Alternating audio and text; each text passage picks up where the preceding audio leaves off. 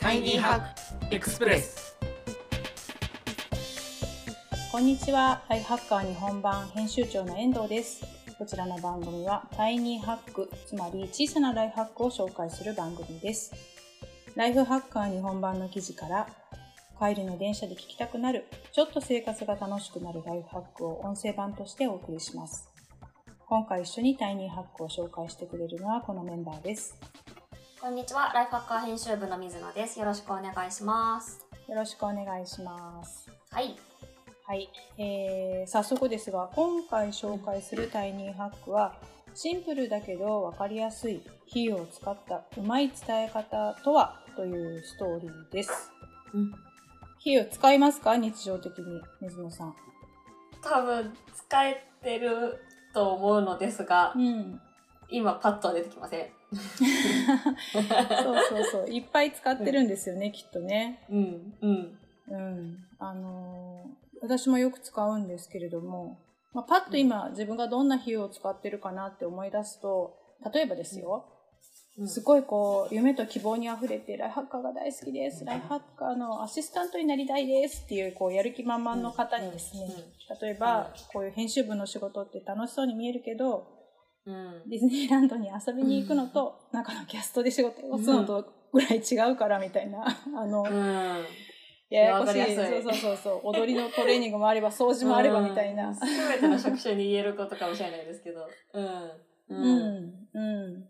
そうそう。で、そこを、まあちょっと、あの、華やかなイメージを持ってる人、楽しそう、うん華やかさ、あとこう人に伝える仕事がしたいですっていう、割とポジティブなところだけ見てる方に対してそういう比喩を使って、ああ、そうなんですねって分かってもらおうとしたりとか、あとあれですよね、あの、いろんなメタファーがあるよね。あの、そのおじさん向けのビジネス書で今、未だに戦国武将に例えてたりとかさ。ああ、確かに。そうですね。うん。うん。あと、これもおじさんっぽい世界だなと思うけど、野球の例えとかも多いですよね。多いですね。野球なんて例えやすいんでしょうね。そうそうそう。スポーツに例える、ビジネスのシーンって、スポーツに例えることとか多いなと思うんですけれども、確かに。なんでこんなね、例えを使うのかっていうと、やっぱりあの手この手でいろんなことを分かってもらったり、あとこの記事によると、抽象的な内容を馴染みのあるアイテムや問題に例えるのですということで、うん。まあ、わかりやすくする、とっつきやすくする、で聞き手にとって想像しやすいシナリオを与え、メッセージとの関連性を即座に理解してもらえるといううん。ことだそうです。えっと、この記事の中の、あの、比喩の例を挙げると、うん。コロナの蔓延に関してのコメントで、ちょ、これわかりやすいのかな？うん私たちが今対峙しているのは 巨大なチューブに入ったラメのようなもの。2週間前に地下室で開けたラメがどういうわけかラメ屋根裏でもあちこちについているのと同じです。うんまああれですよねま。手にいっぱいこうひっついちゃった、なんていうの？静電気とかでひっついちゃったみたいなやつかもいろんなとこにあってくっついちゃってイライラしてるみたいなムードがよく伝わってくるので、確かになんかこう例えっていうのは有効な感じがしますよね。そうですね。うん。うん。うん。うん。うん。うん。うん。難しい、この表現。そうそう。おかしいね。アメアメリカっぽいみたいな。確かに。うん。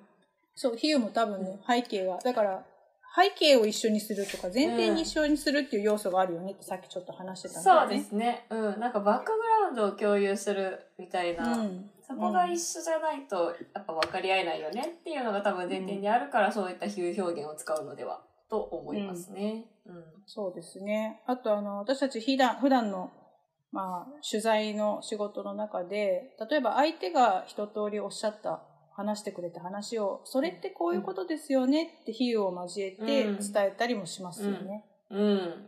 そうするとなんか分かりやすいですよね。お互いどう物事を捉えているのが、かっていうのが、なんか、あ、これで合ってるんですか？合ってますよねっていう、うんうんうんこの正解のすり合わせみたいなところが、ううまくできるなと思ってます。うん。うん、そうだよね。うんで、その正解のすり合わせがこう、ピチッとはまった時にさ、うん。ジグソーパズルのピースがピタッとはまったみたいにさ、今の比喩だね。ですね、ですね。うんうんうん。今の見たハーだね、うん。そういうスカッとした爽快感っていうか、ああ、わかった、それです、それですってなるとすっごい取材が盛り上がるよね。盛り上がりますし、すごいなんか心の距離がすごいグッと近づきますよね。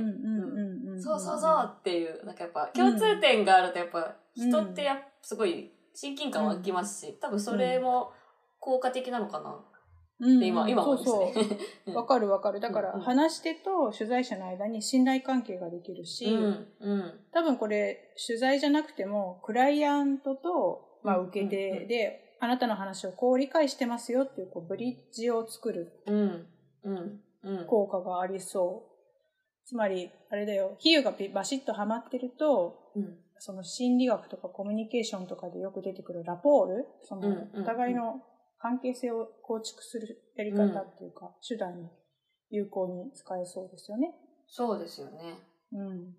これは意識的にやっていけると、うんな。んか最強になれるのでは。そうそうそう。うんでもあれだよね。それでさっきちょっとこれも話してたのは、うん外しちゃう時もあるよね。比喩を。うん。そうですね。あ、そうじゃなくてって 言われる時もありますけど。そうそうそうそう。あるあるあるある。うんうんうんあるし、あの、野球わかんない人に野球の比喩とか、ゴルフやんない人にゴルフとかわかんないけど、私ゴルフとかわかんないんですけど、うんうんうん。さっぱりわからんじゃないですか。わかんないです。うんうん。そう、だけどまあそれもちょっとポジティブに捉えると、うん相手の人はこれをこう捉えている、あるいは私はこのことをこう理解してるよっていう自己開示みたいな感じにもなるし、うんうんうんうん。違ったらその聞き手の人も、あそれじゃなくてじゃなくてっていうかって言ってこう、うん直してくれるじゃん、そうですよね。それがまた面白いし、相手の興味関心事も見えてきますよね。うん。あじゃあなんかお酒でう。言うと、みたいな。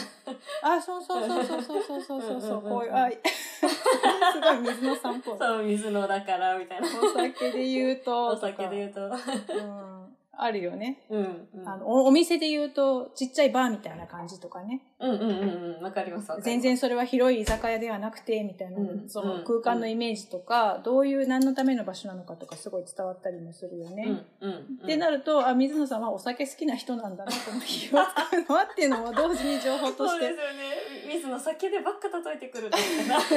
っていうのもあるから、そうそうそう。だから、外しちゃっても、うん外れたら外れたでそれはよしで、いろいろ比喩ってチャレンジしてみると、うんあの、うまくもなるし、いろん、なんていうの、失敗、失敗じゃなくて、いい感じで相手とのギャップを詰められるのかもしれないというふうにも思いました。うん。すいません。うん、でも、やっぱ言い出すといろいろああるね、例えってね。そうですね。うんうん。いくらでもある気が。確かに。何に例えても。なんかね、花に例えるとか、そうそう素敵なすごい。めっちゃおしゃれなのが出てきた。ねえ、だし、うあの、居酒屋と、なんか大手カレーチェーンの違いとかに例えても面白いのかもしれないし。何が出てくる？何の話だろう？カップ麺で例えると。ああ、カップ麺で例えると盛り上がりそう。盛り上がりそう。そう、カップ麺で例えるとペヤングじゃなくて UFO なんだよとかね。ああ、それは相入れないなって。ね。そうそうそうそう。私はペヤングわかりえない。みたいな。そうそうそう。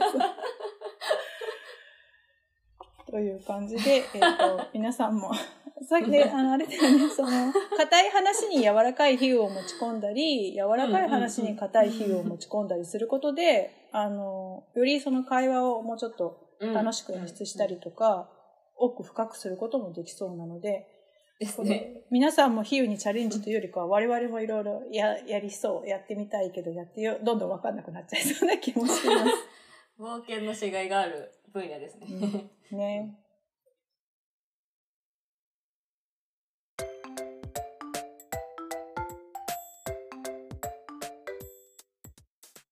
ということで、えー今回のトークはシンプルだけど分かりやすい比喩を使ったうまい伝え方とはということです。皆さんぜひやってみてください。